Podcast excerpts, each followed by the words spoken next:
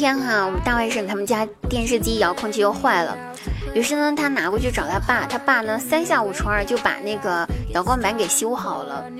之后呢，我姐夫为了更好的教育我大外甥嘛，就对他说说，儿子，你看，老爸是不是特别特别的厉害呀？啥都能修好，是不？然后我大外甥听了这句话之后说，哼。你是很厉害，但是比你更厉害的人是我妈妈。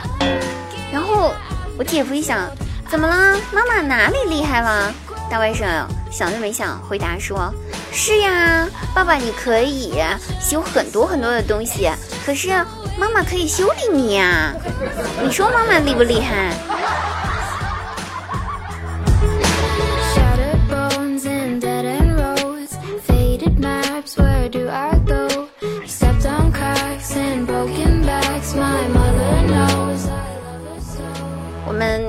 我打的哈，打的呢，跟那个司机师傅说说师傅啊，跟着前面那辆车哈。然后师傅当时一听，非常的兴奋，悄悄的对我说：“好累，前面那是不是你老公出轨了呀？你放心啊，我绝对不会贴得太近的，我也不会被发现的。”红绿红绿灯的时候呢，我怕我们会甩掉，我一定会紧紧跟着的啊！你放心啊，我一定帮你追上。我想一下，这师傅戏真多。回了一下师傅，师傅冷静一点，前面是我朋友，我们想要去酒吧玩，但是一辆车坐不下，师傅瞬间伤心了。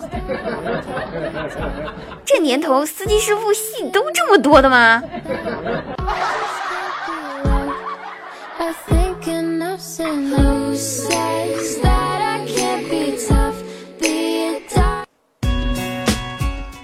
性格呢比较像男孩子哈，特别是我上大学那会儿，然后呢都是留的是短发，而且我穿着打扮呢也比较男性化。那当然并不是我一个人这样子，因为在我们那个年代的那个时候，刚好就流行嘛。毕竟什么李宇春啊、周笔畅啊，那是我们的当年的偶像哈。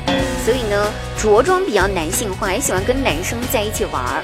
有一次呢。有一个萌萌哒的小学妹就跑过来给我表白，说喜欢我。我非常惊讶的跟她说：“妹子啊，不是我不答应你，主要是我是个女的。”然后那学妹明显真的是超级不敢相信，瞪着大眼睛，可怜巴巴的望着我，然后忽然之间在我的胸前抓了一把。抓完之后呢，蹲在地上，她就开始哭，一边哭一边说：“ 学长。”你想拒绝我，要找个好一点的理由啊！干嘛说自个儿是女的？明明就没有吗？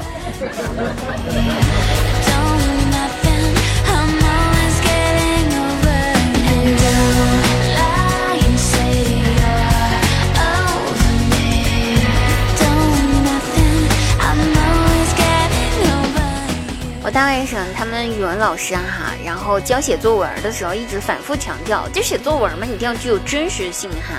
虽然有些东西是编的，但是大多数一定要基于实际。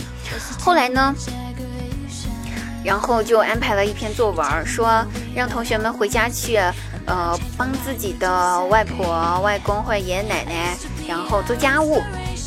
做完了之后呢，还要写，就是写一篇作文来到班上来念给大家听。之后呢，我大外甥写了作文，老师让他上台来读的时候，上去他读读的是这么说的，他说：“今天老师让我们帮外公外婆洗碗，我去给外婆说，我说外婆，我帮你洗碗吧。然后外婆跟我说一边去，别在这耽误我。我就对外婆说，可是我们老师让我帮你洗碗呀。”然后外婆回了一句：“你们老师破事儿真多。”